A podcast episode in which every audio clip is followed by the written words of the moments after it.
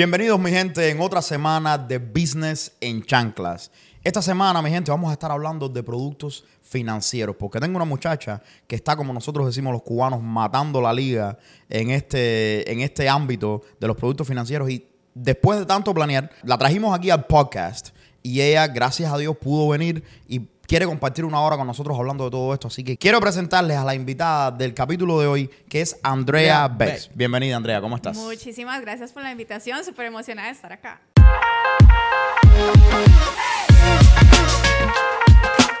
Muchísimas gracias por la invitación, súper emocionada de estar aquí, de compartir con ustedes.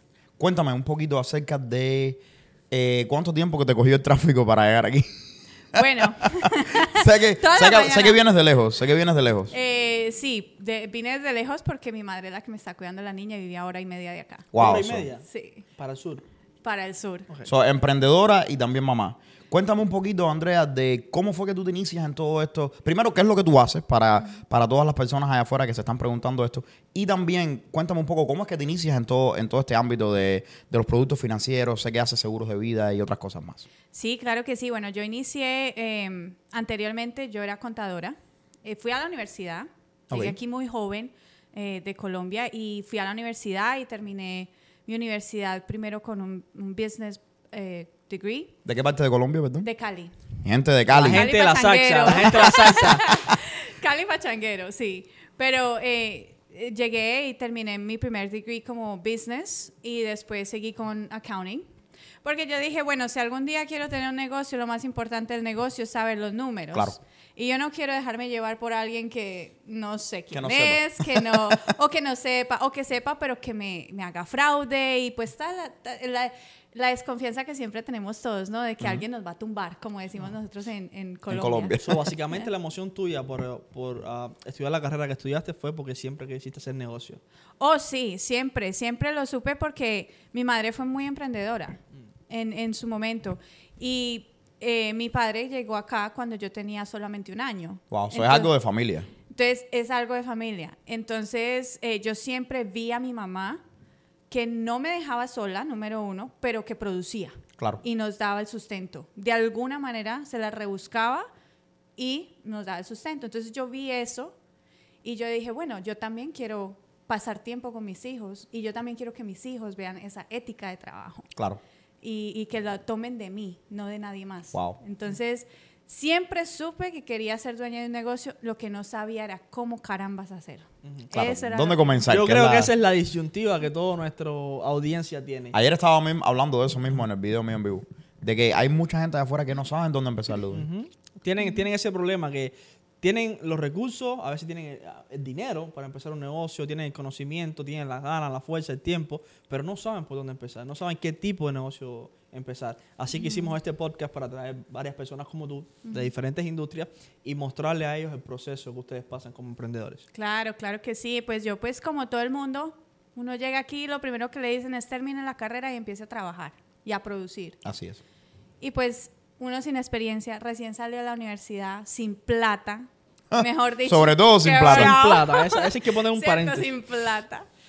¿Dónde carambas uno invierte? ¿Cómo hace para conseguirse la plata? Claro. ¿Cómo? Y, y desafortunadamente el sistema está diseñado como para tenerte preso. ¿Sí me entiendes? Te da únicamente lo suficiente como para tú vivir cómodo, no quejarte mucho, pero al mismo tiempo, por esa comodidad, no buscas como No qué, más. más. qué más hay. Claro. ¿ya? Y uno empieza a caer preso a, a esos miedos. ¿Qué pasa si pierdo mi trabajo? ¿Qué pasa si como, como vivo, como como? Y se nos olvida la capacidad que tenemos de producir. Eh, Yo estoy totalmente de acuerdo y, y, bueno, pusimos un pusimos un short en esto en las redes sociales y hubo mucha gente. Sí, hubo que mucha controversia. Hubo mucha controversia, pero yo soy yo soy de la gente que cree que no todo el mundo tiene que tener un negocio. Yo estoy de acuerdo. sí. Esa, 100%. esa idea de que tú tienes que tener un negocio es incorrecta, pero pero si hay algo que es muy muy cierto y que yo creo como, como hombre de negocios es que un salario es la, es la droga que te están dando. Un salario es el precio por el que tú estás vendiendo los sueños tuyos. Para Oh, los emprendedores. sí. 100%. Para los emprendedores. Para, sí, para los que nunca están satisfechos, porque un emprendedor puede estar haciendo billones y billones y billones de dólares igual no es suficiente, porque el impacto y la, eh, el legado que quieren dejar en el mundo es lo más importante para ellos, la plata no. No, y que uno se, uno se vuelve. eh, uno se vuelve adicto a jugar el juego este que es el proceso. negocio, porque al final del día no es, eh, se trata de dinero, pero, pero no es por dinero. Es porque uno se vuelve, eh, se, se vuelve, para mí lo- los negocios son como el último deporte. El deporte más emocionante, porque tú puedes hacer tantas cosas, hay tantas variedades, tantas modalidades y lo jugamos todos los días. Yo creo que el dinero es como la recompensa, pero en verdad uno hace esto por, por, porque quiere hacerlo. Por pasión. Por pasión. La Y- pasión es el Sí. motor. Y Andrea, cuando, ¿cómo fue que tú des- que chocaste con esto de, de los productos financieros y cómo comenzaste en esto?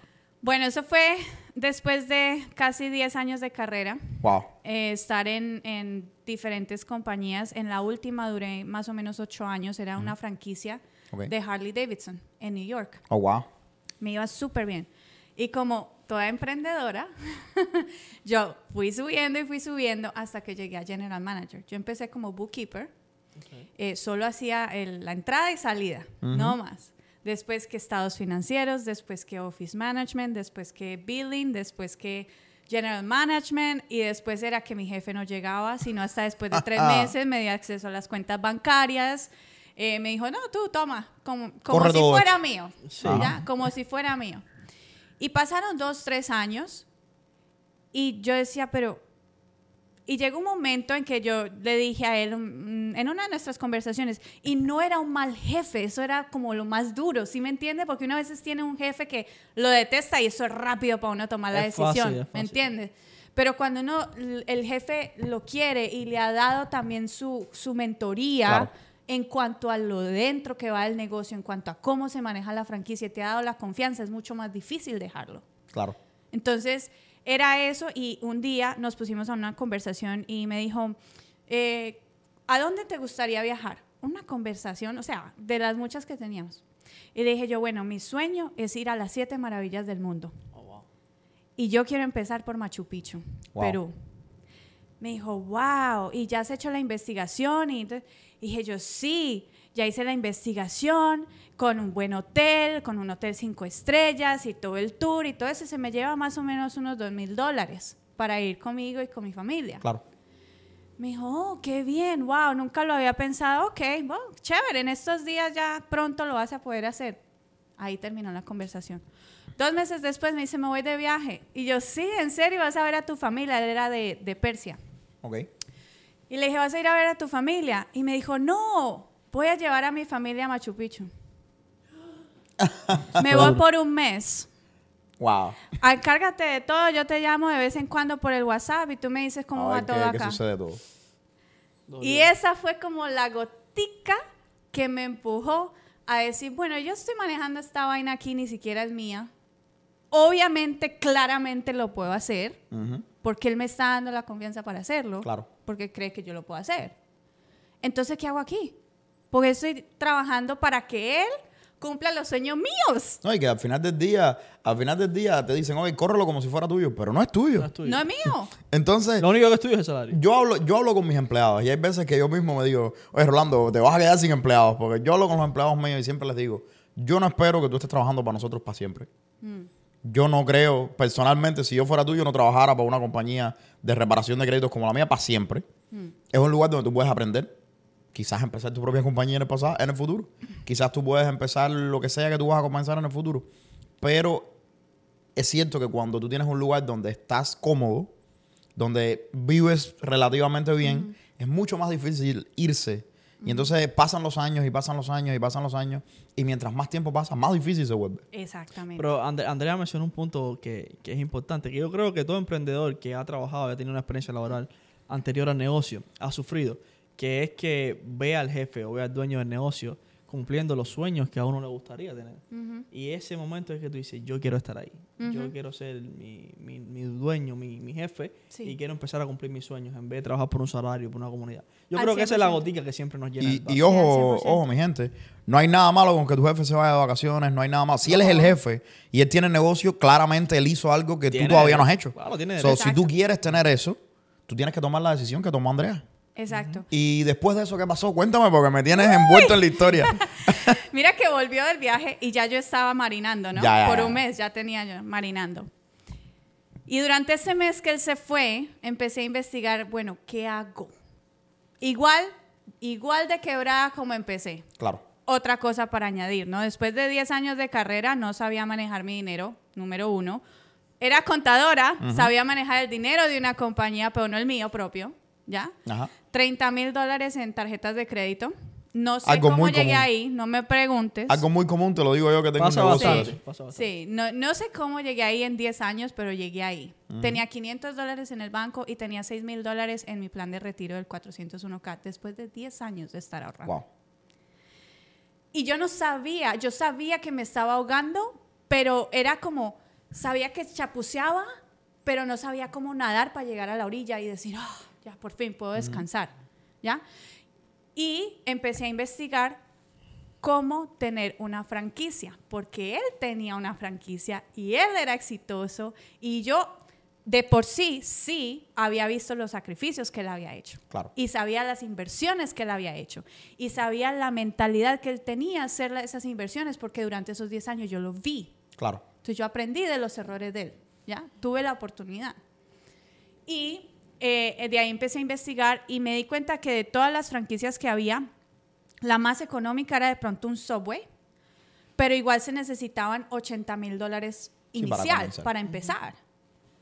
O, o las baratas, hay, hay- yo creo que eh, Philly Steak es como 15 mil dólares, 20 mil dólares, pero la lista de, de- de aplicaciones tiene años. Oh, no, olvídate. Y fuera de eso tienes que Y- tener un récord súper limpio, tienes que tener un buen crédito, tienes que... te- Entonces aquí estoy yo con 500 dólares, con 30 mil dólares en tarjetas deuda. de crédito. O sea, no era la candidata. No, y ojo, y, y para todos los, los emprendedores que están afuera, que, porque yo también he mirado mucho lo de la franquicia y quería, un momento de mi vida quería diversificar los negocios y quería, quería montar una franquicia. Y me di cuenta que no solo es la inversión inicial, tienes que tener un fondo de trabajadores y tienes que, no es solamente comprar la franquicia, que es el nombre y la infraestructura, sino tienes que tener un fondo para operar el negocio. Oh, sí, seguramente, porque la franquicia te da la marca, pero no te da nada más. O sea, el resto lo tienes que Ellos te buscar dan la marca, el entrenamiento y ya, y ya ya, está. adelante Todo para allá. lo otro viene de tu bolsillo. Y, y ojo, vale la pena recalcar porque eh, yo estaba viendo los otros días, estaba hablando con un amigo mío que el hombre tiene dos, fran- eh, dos franquicias de Dunkin' Donuts. Y como ustedes saben, Dunkin' Donuts da muchísimo dinero. Es una franquicia excelente. Cuesta muchísimo dinero para comenzar Dunkin' Donuts. Si mal no recuerdo, tienes que tener por lo menos un millón de dólares líquidos. Y te estoy, eso solamente para comenzar. Es como un banco. Es como un banco. Y te Sí. estoy hablando de que él me dice que, que las franquicias son, son caras. Y la razón por la que son caras, que es, que es algo que, que a mí me, me llamó la atención, es porque las franquicias tienen menor posibilidad de ir a la quiebra que comprar un negocio ya hecho. Correcto. Y, y es- y eso es correcto. ¿Y sabes por qué? ¿Por qué? Por el marketing. Ajá. Sí, está correcto Es marketing, pero de además, esas- pero de además las de eso, cuando tú tienes, cuando tú compras un negocio, mucha gente no se da cuenta de que hay pérdidas inmediatas que pasan junto con la compra de ese negocio. Si yo te compro tu, tu compañía de marketing, yo automáticamente voy a perder clientes que se van a ir contigo. Voy a perder empleados que se van a ir contigo. Entonces va a entrar new management, el nuevo, eh, voy a entrar yo a correr las cosas diferentes y eso, aunque tú no lo creas, va a afectar a clientes que vamos a perder también. So, Es normal cuando tú compras un negocio pasar por el proceso ese. Las franquicias generalmente no tienen ese proceso. Y no solamente eso, sino que viene el new management y el new management quiere traer todo el personal con él. Entonces, lo que Correcto. ya estaban ahí, que los clientes conoces, que ya le tienen confianza, bye bye. Y entonces, la seguridad que tanto la gente se amarra a la seguridad de tener ese chequecito de cada dos semanas, ¿qué tanta seguridad en realidad tiene? Claro. Y eso fue algo que me cuestioné. Y cuando él volvió, le dije, le propuse, pues no tenía la plata. Y yo fui a un banco y dije, si yo quiero comprar parte de una franquicia y necesito dinero, ¿qué tengo que hacer? Yo sola, sin ninguna asesoría de nadie. No, espera, vamos, fuiste al banco. Fui al banco, entré al banco donde yo en- hacía, mm, eh, tengo Los mi cuenta de acá. cheque y mi cuenta de ahorros. Y dije, bueno, si yo quiero invertir en una franquicia que ya está establecida, si quiero comprar la mitad, ¿qué tengo que ¿Qué hacer? te dijo el banco? Me dijo, oh, trae los statements financieros. Si la franquicia es sólida, te damos el préstamo sobre Ajá. eso. Listo. Trato hecho. Yo tenía, yo hacía los libros, pues, yo sabía lo que era. Entonces, cuando él volvió, dije, necesito hablar con usted. y nos sentamos. Me dijo, ¿qué pasó? ¿Algo pasó? Y yo, no, hombre, tranquilo, todo está bien. Pero le tengo una propuesta. Le compro un cuarto de la franquicia. La- el negocio del, de la... de él, el del Harley de. Davidson. De, de la franquicia de Harley Davidson. Y le dije, te compro un cuarto de- del negocio. Así yo siento que estoy trabajando para al menos un pedacito que sea mío. Claro. ¿ya? Y me esfuerzo más y, y lo sacamos adelante entre los dos y es... Y me dijo, ¿sabes qué? No, no puedo vendértelo. Y dije, ¿por qué? Me dijo, porque este es mi plan de retiro y es el plan eh, de retiro de mis hijos. Ok, está bien, o sea que no hay chance. No, no hay chance. Entonces volví otra vez a hacer mi búsqueda. Y en mi desespero de seguir buscando a ver cómo podía yo ya salirme de ahí y a montar algo propio, encontré nuestra compañía, Wow.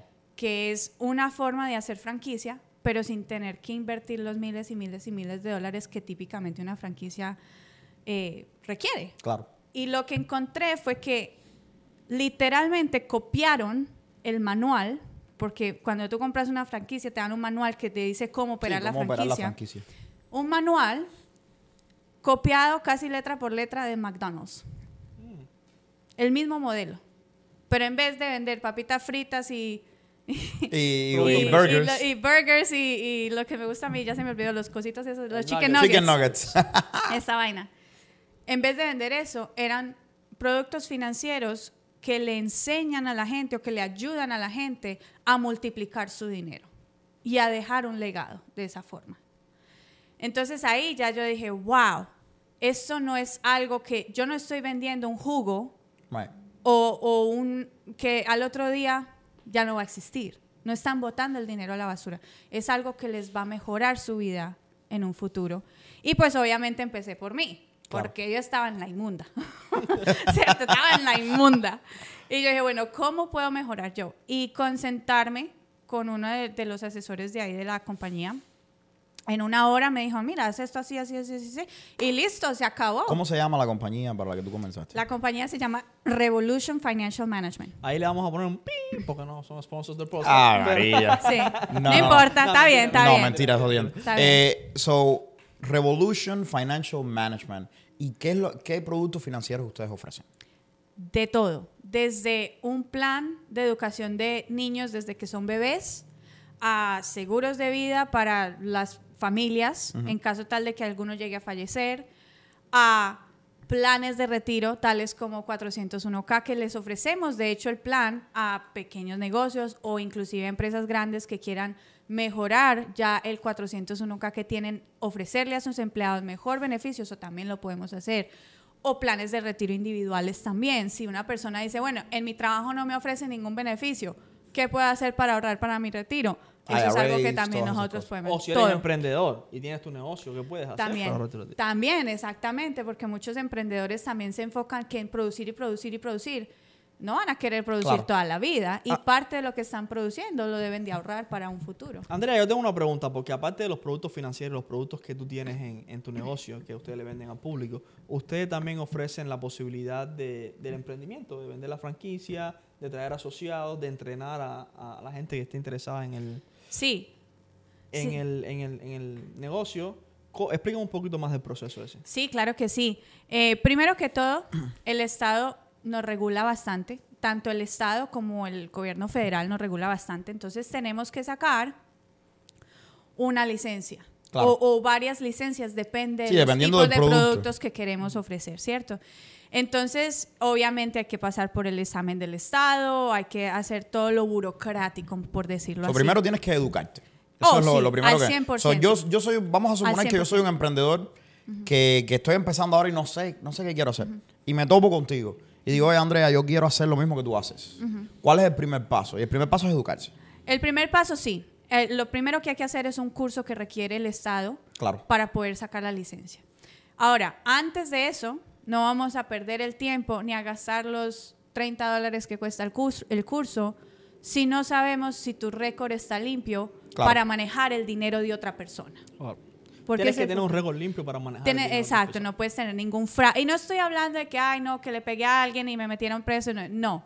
es qué tipo de crimen cometiste. Un fraude, Un fraude. lavado de dinero, falsificación de firmas. O sea, algo que sea de peso que te dé una Sí, felonía. que, que tenga, que Entonces- tenga un problema Exacto. lógico con eso. que Básicamente tú no puedes, tú no calificas para... Por si tú no lo sabes. para este- Por si tú no lo sabes, yo al final, al final, y quiero, y lo voy a mencionar, yo al final de este mes tengo fecha para pasar mi licencia de seguros de vida. Oh. Porque yo tengo. ¡Súper! Porque la compañía mía va a ofrecer ese tipo de cosas también. eh, de me encanta. Y yo tengo un récord limpio, Luis, no como tú. Esos crímenes que tú crees que quedaron en Cuba. Nosotros sabemos. Es récord mío de Cuba, no es aquí. Entonces, te educas, pasa, tienes un récord limpio. eh, la compañía te ofrece la manera de aprender de ese curso. Sí. Bueno, decides qué producto vas a vender, ¿no? Eh, sí, Porque es pa- una la- variedad con la de primera productos. licen- sí, con la primera licencia puedes ofrecer más o menos el 80% de los productos. Oh, wow. Eh, ya las licencias adicionales es para tener ese poquito más. Sí, 20%. inversiones, me imagino que sean las Eh, otras más que todo el manejo activo de Ajá. dinero, porque inclusive las anualidades las puedes hacer con, con la licencia de seguro de vida. Right. Entonces, Lo es, que, es- lo que te falta después yo creo que es el Series 6. La, para Exacto, manejo para activo ya de... fondos mutuos y, y toda esa otra, otra vaina, ¿ya? Pero eh, es relativamente muy sencillo comenzar, que fue lo que me pasó a mí, porque yo solo te, te dije 500 dólares en el banco. Claro. ¿Qué me tomó sacar toda la licencia, el, eh, todo el proceso burocrático y sacar el seguro que protege mi licencia en caso de una demanda, de malpráctica, etcétera, etcétera? 500 dólares Claro. en su totalidad. ¿no? Entonces, para mí eso era mucho más asequible que 80 mil dólares una franquicia de Subway. Entonces empecé. Y de ahí empecé y nadie te ve como un asesor financiero si nunca lo has hecho. Jamás.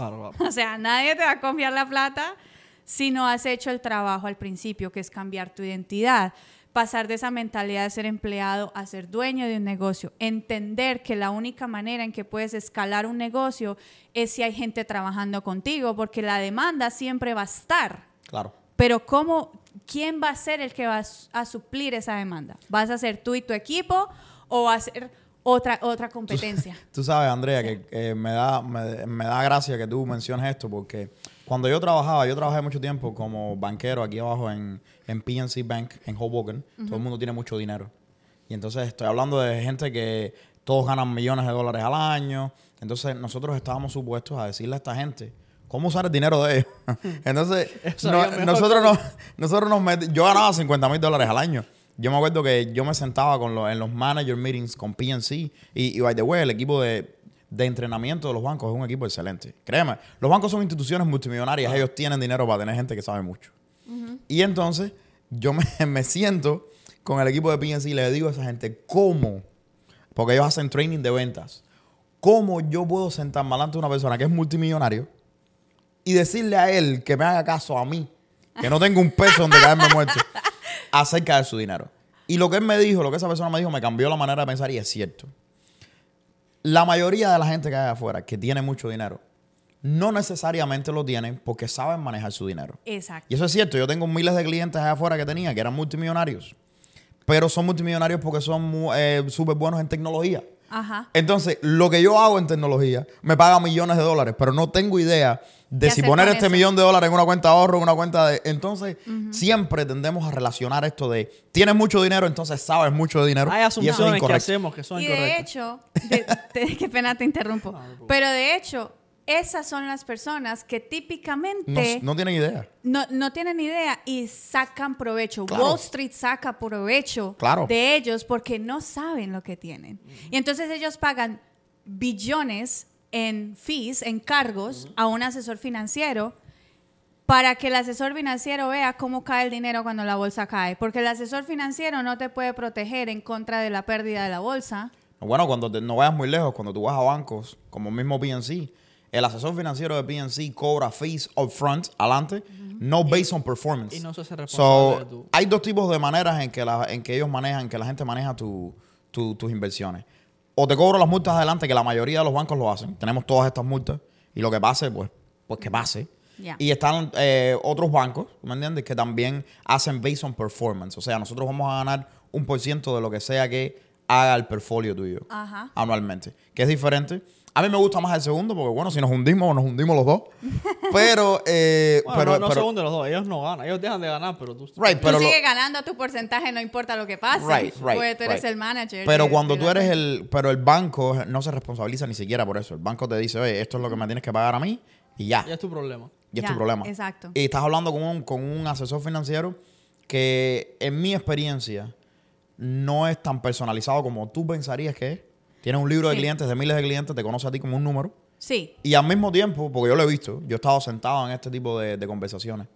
Y al mismo tiempo, para tú tener el asesor financiero ese que tú quieres, que se sienta contigo y que habla contigo, en un banco eh, federal, tú tienes que estar en otro nivel de dinero. Estoy hablando Oh, de sí. por arriba de 10 millones de dólares líquidos. Oh, sí. Es que, por ejemplo, tú no te consideras un cliente de wealth management para PNC Bank a no ser que tenga más de 10 millones de dólares. en el exacto. banco. Oh, wow. Exacto. Si no, si no, PNC te considera alguien que se llama un private client, o sea, tienes un cliente que tienes una relación fuerte, pero no eres un, un wealth client. Eso, para que tú te seas un Entonces, dinero... imagínate nosotros dinero tienes que tener esperanza. 10 millones. Imagínate. No, pero, eh, pero, eh, este año estamos ahí, ¿verdad? esto, esto que la R no lo vea, pero este no, año pero estamos ahí. siempre que yo me siento con alguien, y, y típicamente, no, no por... eh, hay gente que sabe lo que está haciendo. Claro. No todos son iguales. Pero la gran mayoría siempre van por la comisión, no importa lo que al cliente le pase. Claro. ¿Ya? La gran mayoría.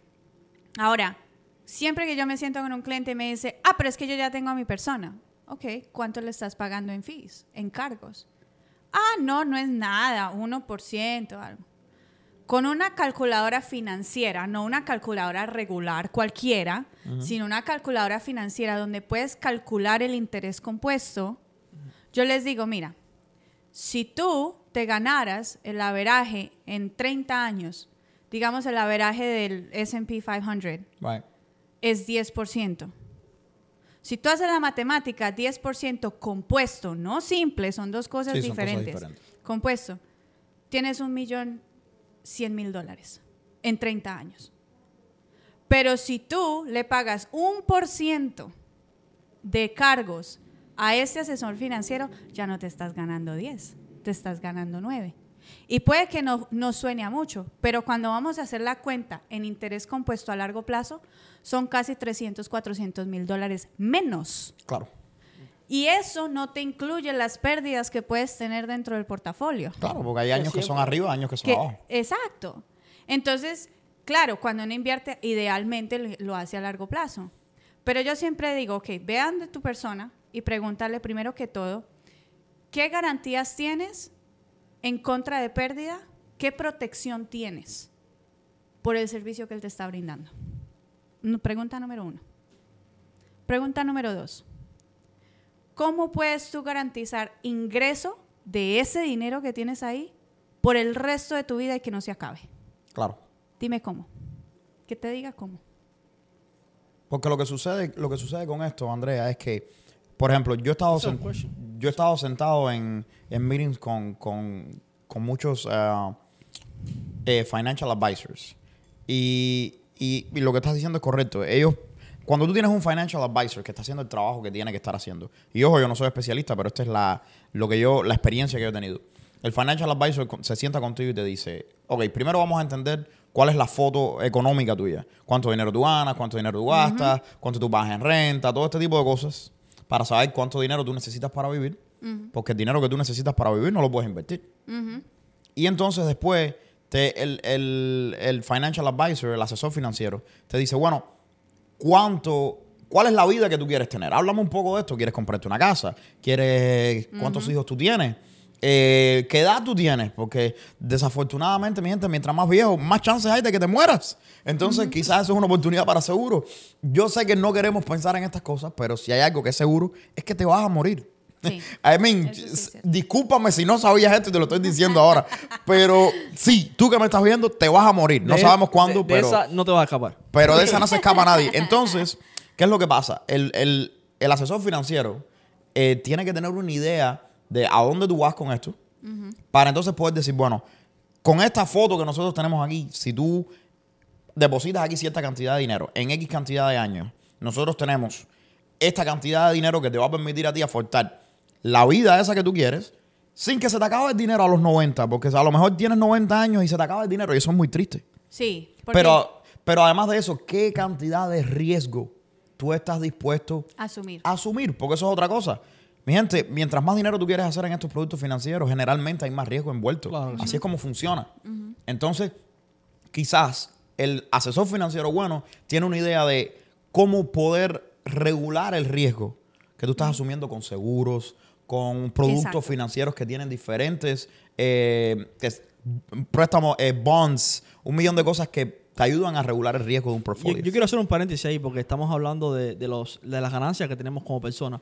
Pero también un producto financiero puede ser el seguro de vida. Ajá, Sí, por claro. supuesto. Y el seguro de vida muchas veces le deja a nuestra familia un bienestar. 100%. Yo cuando empecé a, a preguntar esto de seguros de vida, porque como hispano No, y que- como emigrante no tenía ni idea de, de cómo funcionaba, pero uno, em- estuve viendo en internet, de hecho en, en- en las redes sociales, y me salió como que los ricos pasaban su fortuna a través Sí. de los seguros de vida. Y, mm. Claro, para evitar impuestos y, y evitar las cortes. Y entonces me pongo a investigar y me siento con un agente y me dice, ¿sabes que la mayoría de la gente de clase media baja, sí, la gente de clase media y pobre, no tienen un seguro de vida y no se dan cuenta que esa es la posibilidad que su generación, es decir, sus hijos o sus nietos, nazcan en otro estado social?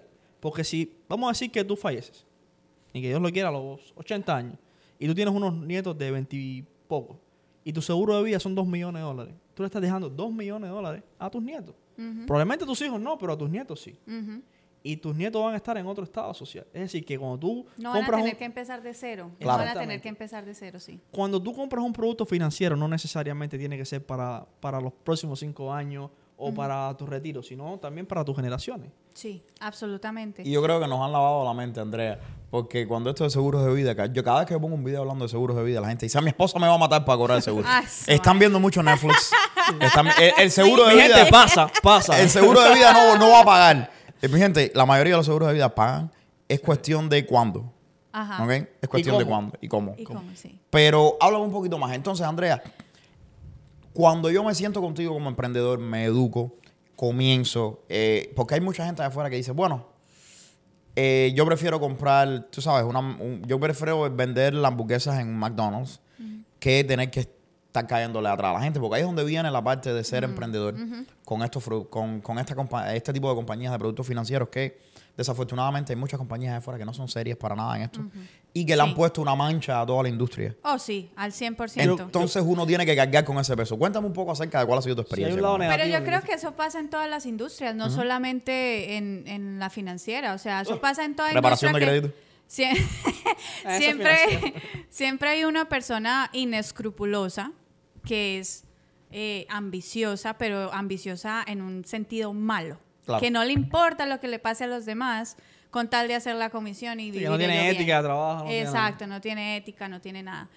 Y yo pienso que eso es lo más importante. Primero que todo, como todo negocio, como toda, no importa cuál sea, lo primero que tú haces es gritarle a los cuatro vientos, a todos los que están alrededor tuyo, es ¿Qué es lo eso que lo que estoy haciendo. Me gustaría saber tu experiencia sobre eso. Mira que mi experiencia fue muy positiva comparada a la de mi esposo. Mi esposo trabaja conmigo.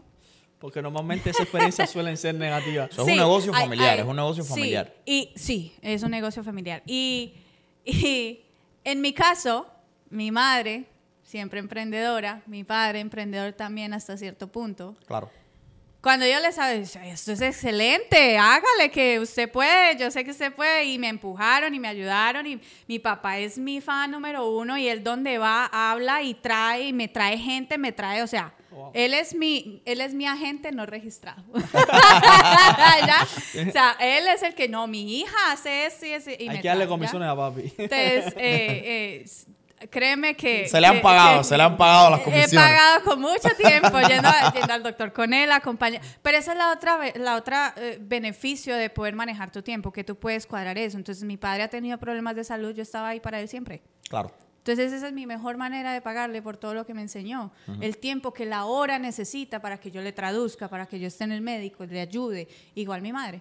Pero ellos de una, sí, hágale que usted puede, no sé qué. Bueno, empecé antes de dejar mi trabajo, obviamente, Claro. porque necesitaba proveer. No, y que esa idea que tienen todos los emprendedores de que, porque voy a empezar, tengo que irme a la Ya. muerte y dejar el no, trabajo. No, tú empiezas poco a poco y lo Claro. vas desarrollando y a medida que va creciendo vas dejando entonces tu trabajo hasta el momento en que ya puedes... hay que hacer un paréntesis. Hay veces que hay que saltar. Depende, depende. sí. Que. Depende o sea, de llega el negocio. momento... Llega el momento que tienes que tomar el ya salto tienes de que la tomar fe. la decisión. Porque sí. yo tuve que hacerlo. Yo tenía un trabajo igual y, y para el negocio que me dediqué en aquel momento tuve que saltar. Tuve Oh, que sí. dejarlo todo y Yo y creo que todos No, sí. en algún momento tenemos ese, llega el momento ese en que, Que ya no puedes tú más. tienes un poquito aquí que funciona Ajá. y entonces tienes, y entonces te, te- te toca dar el salto de fe ese que, que- que hay mucha gente que nunca da y hay veces que eh, es la, la- yo creo que lo, que lo que hace que muchos emprendedores fallen. Hay veces que hay gente que no quiere dar el salto de fe cuando han podido dar el salto de fe Sí. y después no han podido. Sí, el Después miedo. sola ya. El miedo los, los embarca, pero...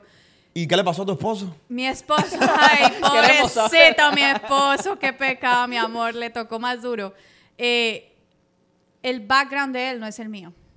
El background de él es eh, trabajar para una entidad del gobierno, bien sea eh, federal o estatal. El, el papá trabaja para el Federal Railroad Administration Right. tiene un cargo muy importante después de muchos años. Entonces, eso, la mamá fue profesora en una escuela. Mm, tradición de salarios y Exa- pensiones. Exacto. Y él, por ende, en su afán de, de satisfacer la necesidad de los padres que nosotros a veces imponemos a nuestros hijos, usted tiene que hacer esto y eso, porque si no, entonces usted no es nadie. Claro. ¿Cierto? ¿Bombero o policía? Bombero. Y tú, y tú sabes cómo son, cómo son los hispanos aquí, que si no eres médico, abogado, algo de policía, algo de eso, no eres nada. No, no sirves. No, el, el esposo de ella en este caso no es hispano. ¿eh? No. ¿De mi, dónde es él? mi esposo es descendencia alemana y australiana. Oh my God. Entonces, eh, pero muy conservadores. Tú sabes, estabilidad primero, tu plan de retiro, tu seguro de salud, todo eso, ¿no? Entonces, cuando recién eh, nosotros, eh, yo fui a la compañía, yo le dije, esto lo podemos hacer los dos, podemos hacer un negocio familiar. Te digo, en ese momento llevamos un año y medio de estar conociéndonos nada más. Oh o sea que God. nada de plan, de que tú sabes que nos vamos a casar, no vamos a tener No, no, no, hijos. no había no nada. había nada. Entonces, cuando le hablé, él me dijo, esto no es para mí. Yo soy un bombero, yo tengo mi carrera, yo ya estoy establecido. Y estoy yo ya feliz. de- de- y estoy feliz. Bueno, te digo, pero te digo que mi esposo también es como loquito, porque yo digo que toda gente que vaya a un incendio, Sí, ahí no, Sí, no sí. sé. o sea, esa gente no es normal. Sí. a esa gente, hay que, esa gente son, hay que darle de verdad las gracias. un saludo para todos los para bomberos todos los y los first Sí. responders. Muchas porque gracias. esa gente de verdad que tienen que tener los pantalones bien Sí, puestos. es decir, seguro. No, y están arriesgando su vida No, para sí, salvar eso la es tuya. Así que un abrazo muy grande Y- desde Business en Chanclas. Sí, y para un salario que tal vez es parecido a eso de 80, 100 mil Ujú, dólares. 80, 100 mil Después dólares. de impuestos. Sí, Ya. muchas veces no son bien remunerados. Entonces, eh, para mí siempre es, pero ¿por qué te vas a ir a arriesgar de esa manera por 100 mil pesos cuando aquí podemos hacer 500 mil o un millón? Si trabajamos juntos. Una, esto no es para mí, yo no sé nada de finanzas, y yo tampoco. yo solo sé cómo manejar una franquicia, eso es todo, no sé Ajá. nada de finanzas, pero yo puedo aprender. Claro. Y entonces eh, eh, empezamos, y yo empecé primero. Yo monté la franquicia eh, sola al principio. Pero yo siempre lo llevaba a los entrenamientos porque yo sentía que era importante de que él también aprendiera cómo manejar el dinero. Si íbamos a establecer una familia en un futuro, yo quería que los dos estuviéramos en la misma página en cuestión de cómo manejar el dinero de la familia Claro. que es otra parte que pasa mucho en nuestras familias hispanas. Es o el hombre o la mujer. Y yo le dejo todo eso a mi esposo. Y yo le dejo todo eso a mi esposo. Ella es la que sabe cómo maneja la plata. Él es la que sabe. Bueno, y si él se muere mañana, entonces usted cómo vive. Que pasa mucho. No, Es y triste. luego está, él tiene lo suyo Y Y yo tengo tengo, lo lo mío. mío. Sí, Ah, eso ah. también. Sí, eso también.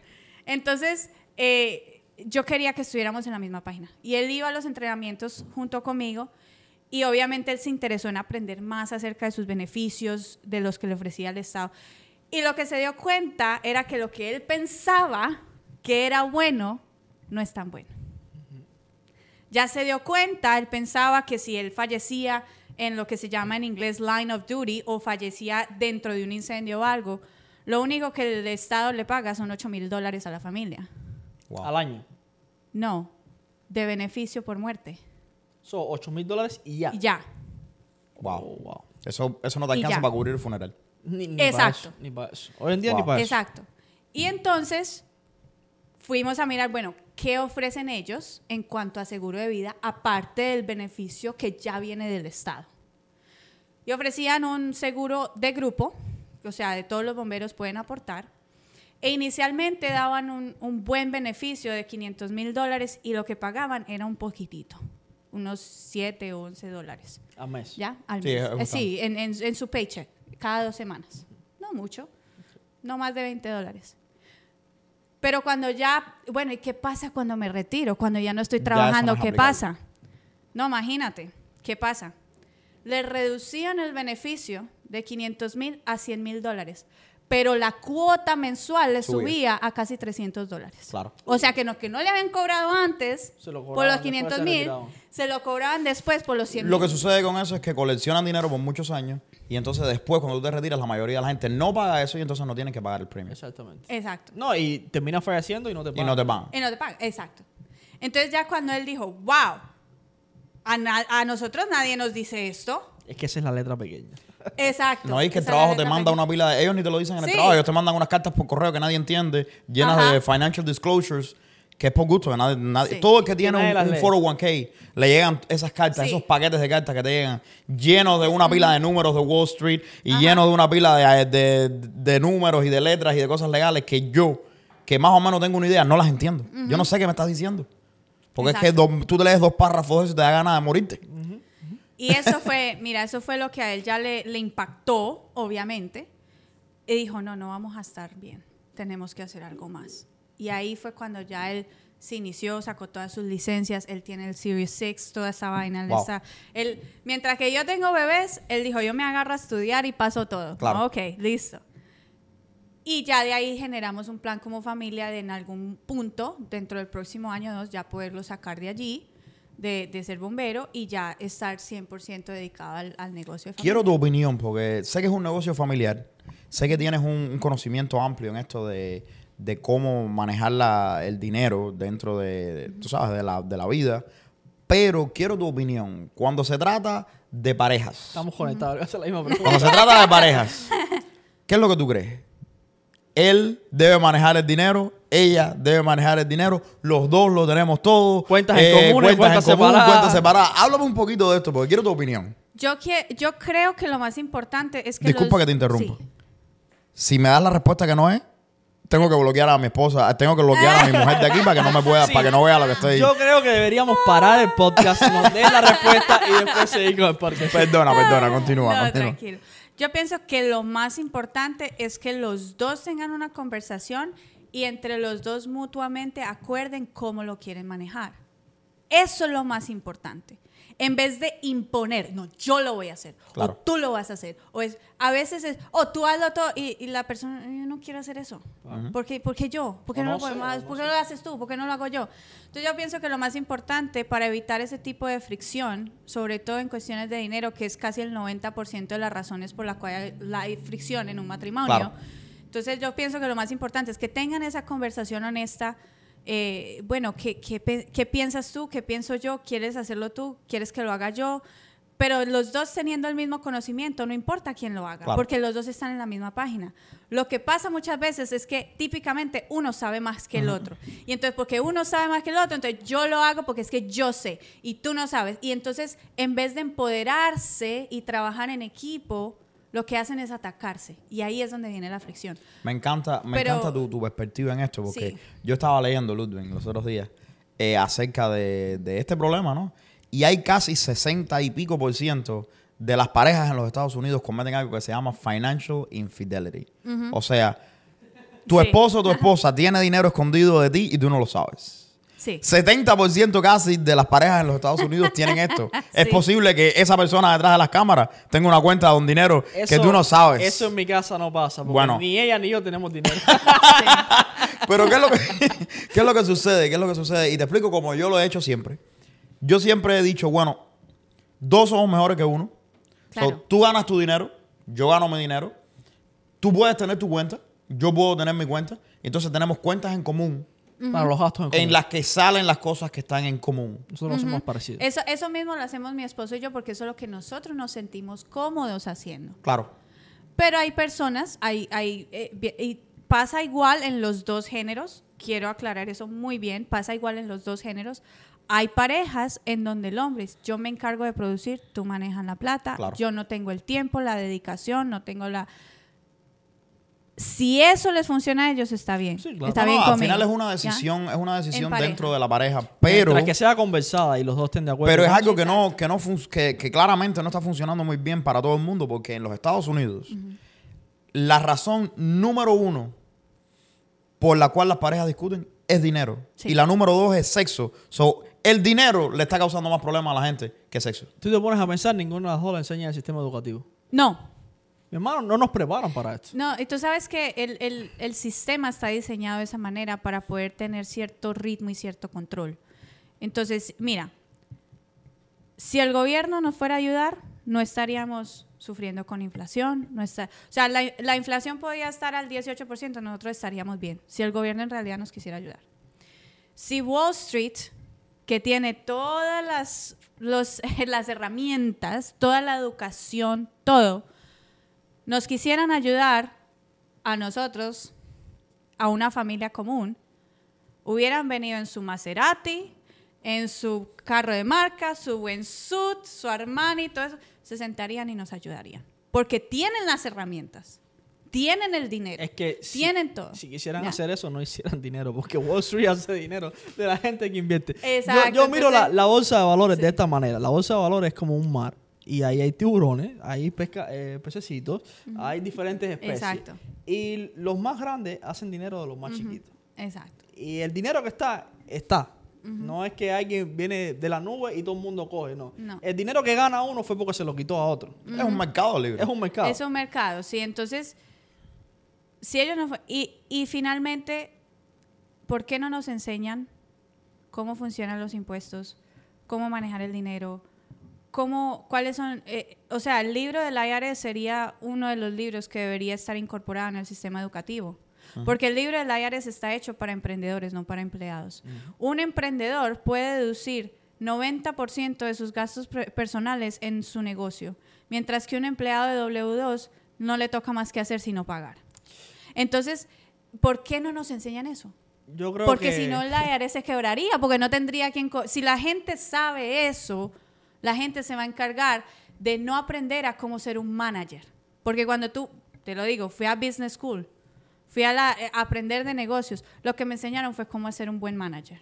Cómo decir sí, señor, no, señora, esto sí se hace, esto no se hace. Cómo leer los números para yo después decirle al dueño del negocio, mira, estos son los números, si haces esto diferente, se mejoran los números. Pero nunca nos enseña, oh, mira, así empiezas una franquicia, así haces una entrevista de trabajo, así contratas a alguien, así tratas a tus empleados. Lee estos libros de liderazgo para que ellos te produzcan más. Claro. Eso, nadie en la escuela de negocios no están enseñando eso y es por diseño, porque si no, no existiría el sistema que tenemos. Sí, yo, yo creo que la escuela, el, el sistema educativo le sirve a una industria, a una industria que está cambiando completamente, hay que reconocerlo. Yo creo que eso es un podcast que tenemos que hacer entero sobre el sistema educativo, porque está tan atrasado con, con- con lo que se está moviendo en el mercado hoy en día que no, les, no nos enseña, no nos prepara realmente para el mercado que está de afuera.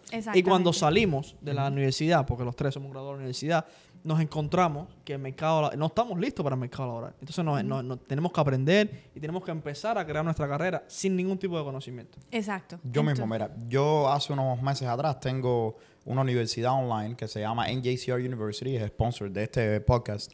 So, eh, NJCR University lo que hace es traer especialistas a contadores, a banqueros de lending y esas personas hacen cursos en la compañía, en la plataforma y las personas pueden ver estos cursos y hablar con, e- con ellos. Y el impacto, yo estaba hablando de esto los otros días en las redes sociales, el impacto que NJCR University, que tenemos, somos casi un poquito menos de mil personas en dos, tres meses, de que están pagando esta, esta universidad es increíble y el impacto positivo ha sido increíble. Por eso mismo, no porque es algo que, que sea totalmente revolucionario, porque en realidad no hay nada revolucionario acerca de contenido que existe por siglos, por, por, por años, por décadas existe este contenido. El problema es que hay un fallo colosal de las instituciones de educación superior que no te enseñan nada acerca de todo esto. Entonces tenemos personas sacando, yo mismo, yo tengo un título de ciencias políticas Yo te puedo decir ahora mismo, Ya eres político. yo te, ajá, yo te puedo decir ahora mismo todo lo que tú quieras saber acerca de cómo funciona el Congreso de los Estados Unidos. Todas las leyes, todo lo que eso. Es por gusto, no me ha hecho un dólar porque con un, con un título de ciencias políticas, usted trabaja para un senador en, en una oficina de, de- aquí como secretario, tra- trayendo café y ganas 40 mil dólares al año. Mi carrera me costó 40 mil dólares al año. Sí, Entonces, exacto. no es lo que te prometen. No es lo que te prometen. Y ojo, no estoy justificando a nadie porque al final del día uno va dentro, uno se mete en las cosas que se mete libremente porque al mismo tiempo Sí. no quiero quitarle la culpa al, al- al estudiante. Cuando tú eres estudiante, No. te toca a ti saber en lo que tú te estás metiendo. Sí, pero yo creo Y que hay hay cierta- mucha falta de información. pero hay mucha Sí. falta de información, es y hay cierto. ciertas carreras que sí requieren. No, no, por supuesto. Si tú vas a ser médico, científico, arquitecto, matemático, todo. esa- eso sí. Pero no todas. Pero, Pero no, no todas. todas. Y desafortunadamente, yo creo que no desde la universidad, desde la high school, aquí sí. tú deberías tener una Un idea, por lo menos general. No te estoy, todo el mundo no tiene que ser especialista en finanzas. Pero una idea general de qué cosas son los impuestos, cómo manejar tu crédito, cómo manejar tu dinero, qué cosa es un seguro de vida. Todas estas cosas que al final del día están haciendo que la élite sean las personas que saben esto. Y entonces es como yo le digo a todo el mundo, esa gente ahí legalmente están jugando por reglas diferentes a las tuyas. Oh, sí, al 100%. Y tú me hiciste una pregunta muy importante más adelante, y, eh, anteriormente, y no sé si la contestamos eh, al 100%. Me preguntaste, bueno, ¿cómo empezaste? ¿Cuál fue tu experiencia cuando empezaste? Tú entras, y esto es parte de marketing, tú lo sabes. Tú entras a un mercado desconocido Claro. a través de un mercado conocido. Cada persona tiene un mercado de más o menos 300 personas cercanas a ellos que conocen y que confían en ellos, que saben que son buenas personas. Sí, tus amigos, tu familia, la gente que... todo que el te- mundo. que- ajá, El ciclo O, de una, o, confianza. o inclusive una relación que tú desarrollas, claro. tú puedes ver si- de la persona que está hecha.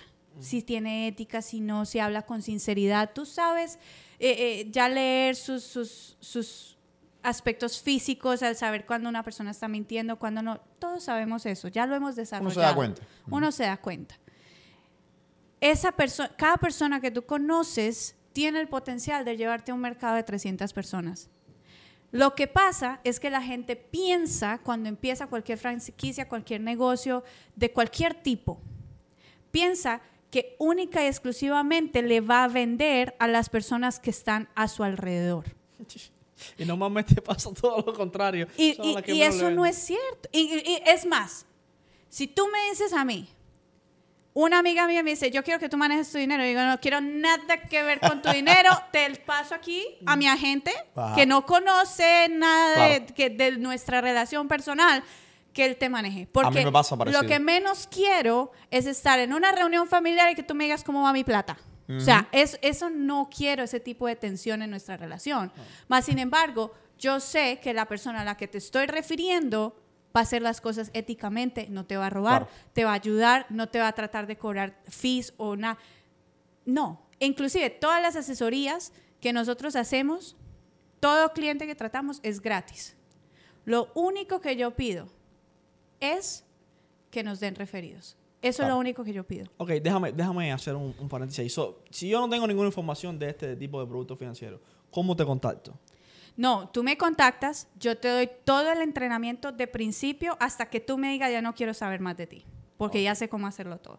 ¿Qué, ¿Cuáles son tus clientes ideales? Porque quiero- la- seguro hay mucha gente que nos está mirando y no entiende muy bien de esto. Sí. Y no saben que son clientes tuyos o pueden ser clientes Sí, tuyos y que tú los puedes ayudar.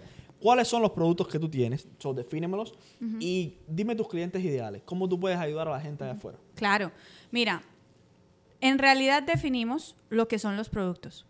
Ahorros a corto plazo, ahorros a largo plazo, que son típicamente los planes de retiro. Todo tipo de plan de retiro, IRA, IRA Roth IRA, annuities, eh, active management, todo lo que 401k, tiene. ¿no? 401k también, todo. ¿Y, y los de ahorro a corto plazo, perdona, cuáles son? Los ahorros a corto plazo, eh, tenemos una plataforma en la cual... eh, claro, accounts, uh, eh, ajá, CDs. Sí, Ok. CDs y todo eso.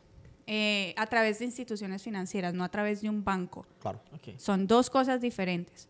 Eh, eso, tenemos todo tipo de seguro. Seguro de vida es en el que más nos enfocamos por la importancia que tiene, pero también auto, comercial, lo que sea.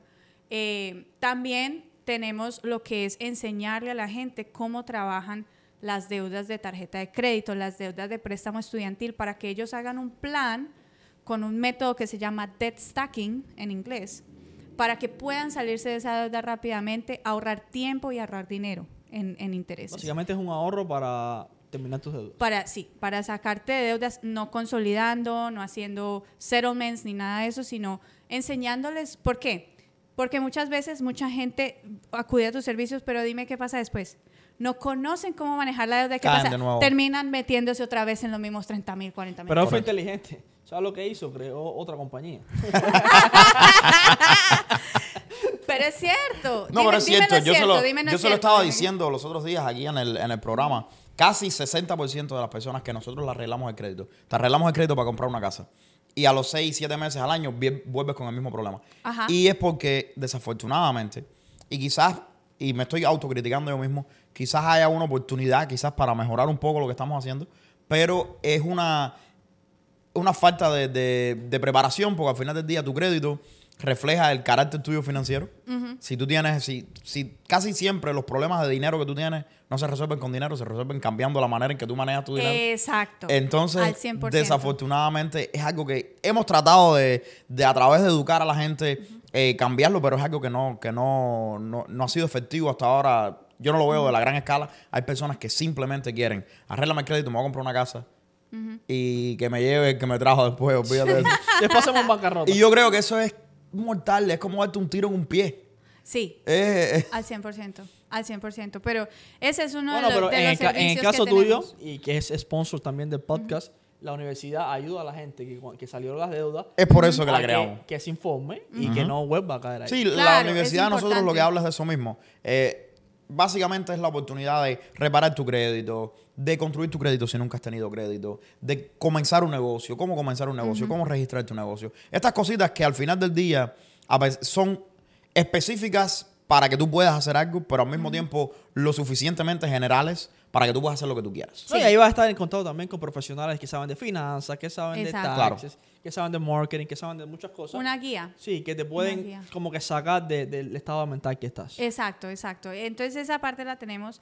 Y la parte final que tenemos es la protección de- del dinero que ya tengas. O sea que si ya estás cerca a un retiro y, tiene, y no quieres tener ese dinero expuesto en el mercado, pero igual quieres que siga creciendo a, Claro. a un cierto porcentaje, tenemos la habilidad de proteger ese dinero en contra de pérdida de mercado para que así tengas una paz mental, no sufras. productos mucho de más que se- conservadores y con más Exacto, protección. exacto. Entonces, esos son los productos financieros que tenemos como tal.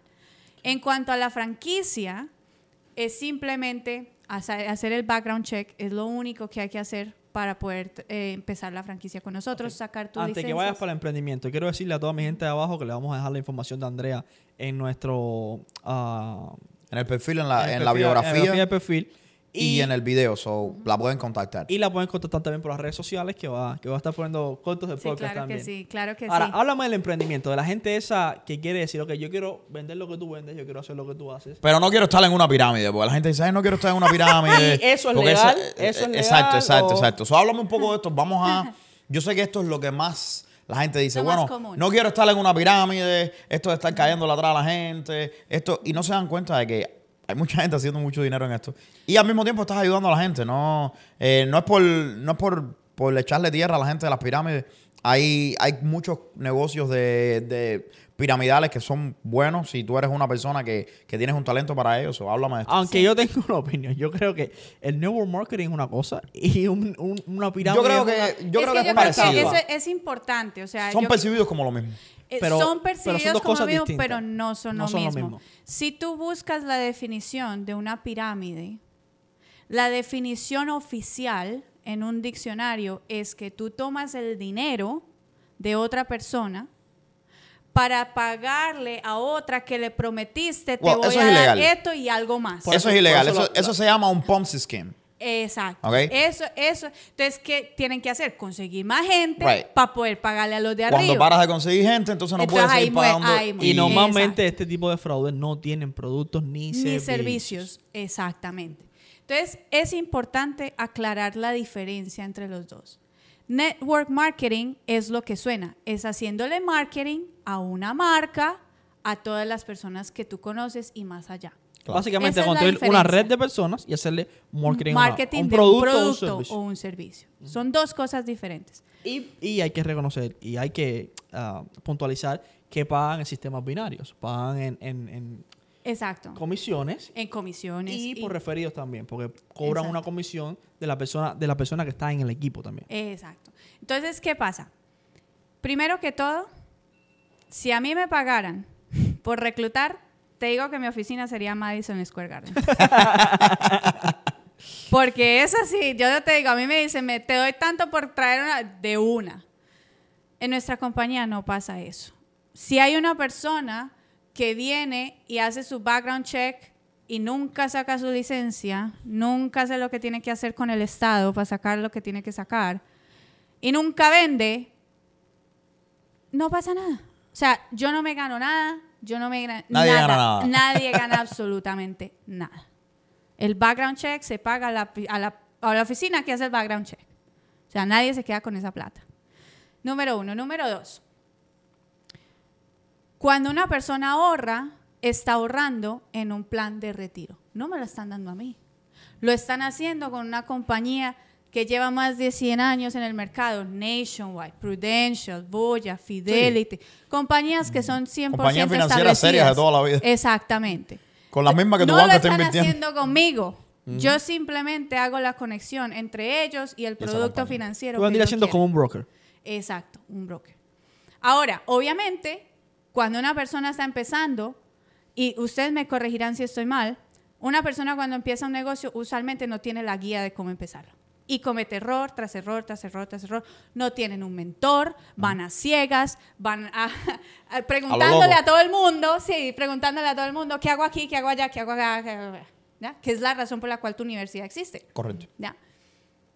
Nosotros ya tenemos el programa de entrenamiento establecido, ya tenemos el sistema, el cual te enseña los productos financieros. Podemos traer los wholesalers de Nationwide Prudential que nos expliquen cómo trabajan los productos, que nos expliquen para qué situación sirven, cómo ofrecérselos al público, qué tipo de vocabulario usar Claro.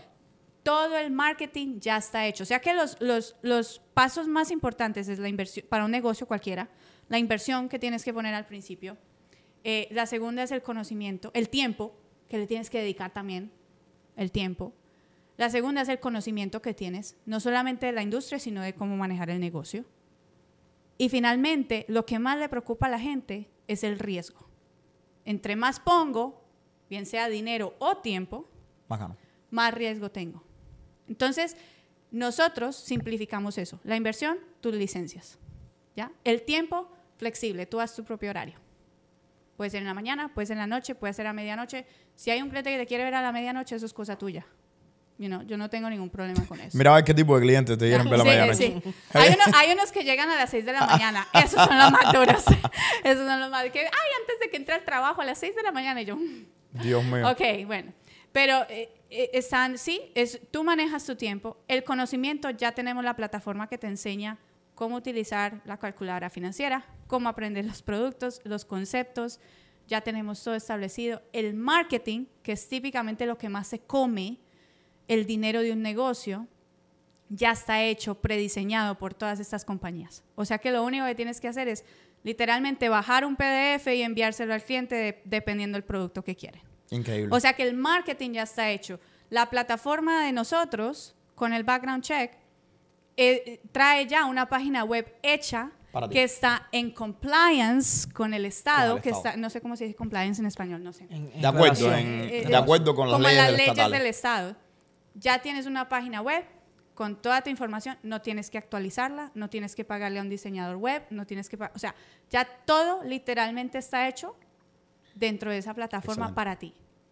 Y el riesgo, yo digo, ¿qué es lo peor que puedes pasar? Terminas con una licencia que puedes tomar contigo, porque la licencia es personal, e irte a otra compañía financiera y trabajar. ¿Qué es lo peor que puede pasar? Aprendes más de cómo manejar el dinero que lo que has aprendido en toda tu vida. Y es algo que te va a quedar a ti y a tus hijos y a tus hijos y a tus hijos porque tú les vas a enseñar. Yo Entonces, ¿cuál es el riesgo?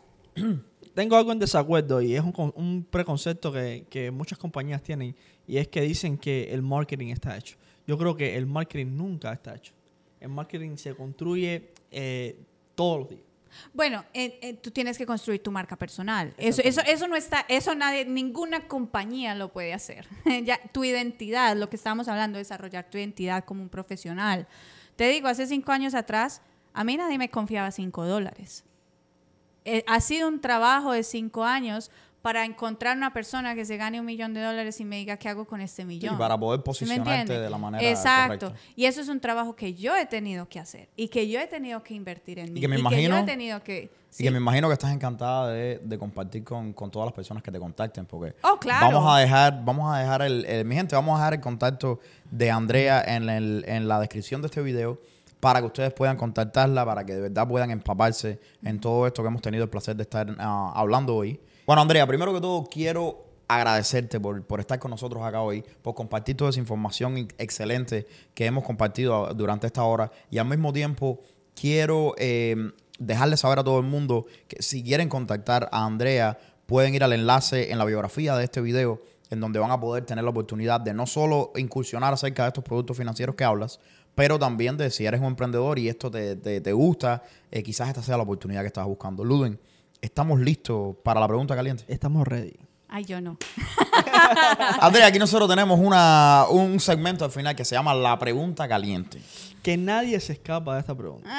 Esta pregunta Es es porque para los todos. dueños de negocio, aquí todo el mundo quiere venir y decir, bueno, esto es bueno, esto es un negocio, ah, pero no nos hablan de los números. Sí, de la, So, del, bayu- continúa, continúa, go on. La pregunta caliente, Andrea, es ¿cuánto dinero hizo tu negocio en el primer año, cuando empezaste como emprendedora, y cuánto dinero está haciendo ahora? O, si es una marca personal, como me dijiste, ¿cuánto dinero hiciste el primer año y cuánto dinero estás haciendo ahora, anualmente? Me encanta la pregunta. Me encanta. Y sí, es caliente porque lo pone a uno como en el spot. Ya estoy sudando ya. no, mentiras. Todo el mundo piensa que uno empieza un negocio y se vuelve rico al otro día. No funciona así.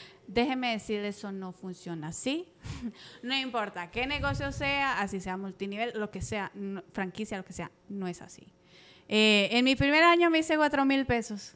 Cuatro mil dólares al año. Cuatro mil pesos. Está bien, está El bien. primer año. Está bien. Mi primer cheque fue 38 dólares con 50 centavos. Wow. Wow. Pero ese cheque fue lo que me dio la luz para lo que se podía hacer acá. Porque ya yo comprobé, oh sí, sí sirve, vendí un seguro, me paga, era un seguro a término chiquitico, la persona pagaba como 20 dólares, era un muchacho de 20 años o algo así. Me pagaron 38 dólares. Y yo dije, ah, esta vaina sirve. Porque eh, todos entramos Claro. con el mismo escepticismo. O sea, ¿esto qué es? Yo no sé. Me hicieron sacar, me hicieron invertir en todo este poco de licencias. ¿Qué hago ya con esto? Eh, eh, Todo el mundo entra con cierto escepticismo, ¿cierto? Y así entré yo. Y el, el primer, eh, cuando me dieron ese primer cheque, ya dije, ok, esto funciona. Vamos a hacerle con toda.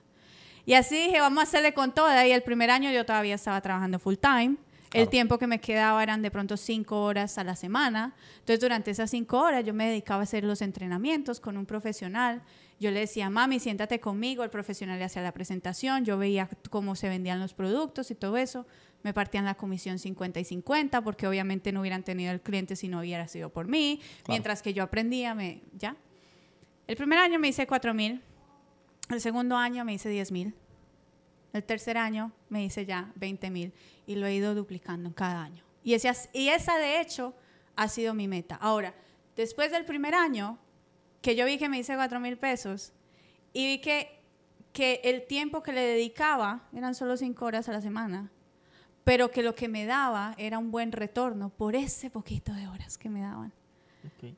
Ahí fue cuando ya yo dije, voy a saltar. So, ¿Qué es lo que más has hecho en, en el último año? Lo que más he hecho en un mes han sido 8 mil, en un 8,000 solo mes. Ok. Not bad. Lo que más he hecho hasta el momento. Lo que más he hecho al año ha sido completamente reemplazar lo que me, me ganaba cuando En estaba trabajando, que eran más o menos 70 mil dólares al año. Ok. Ya.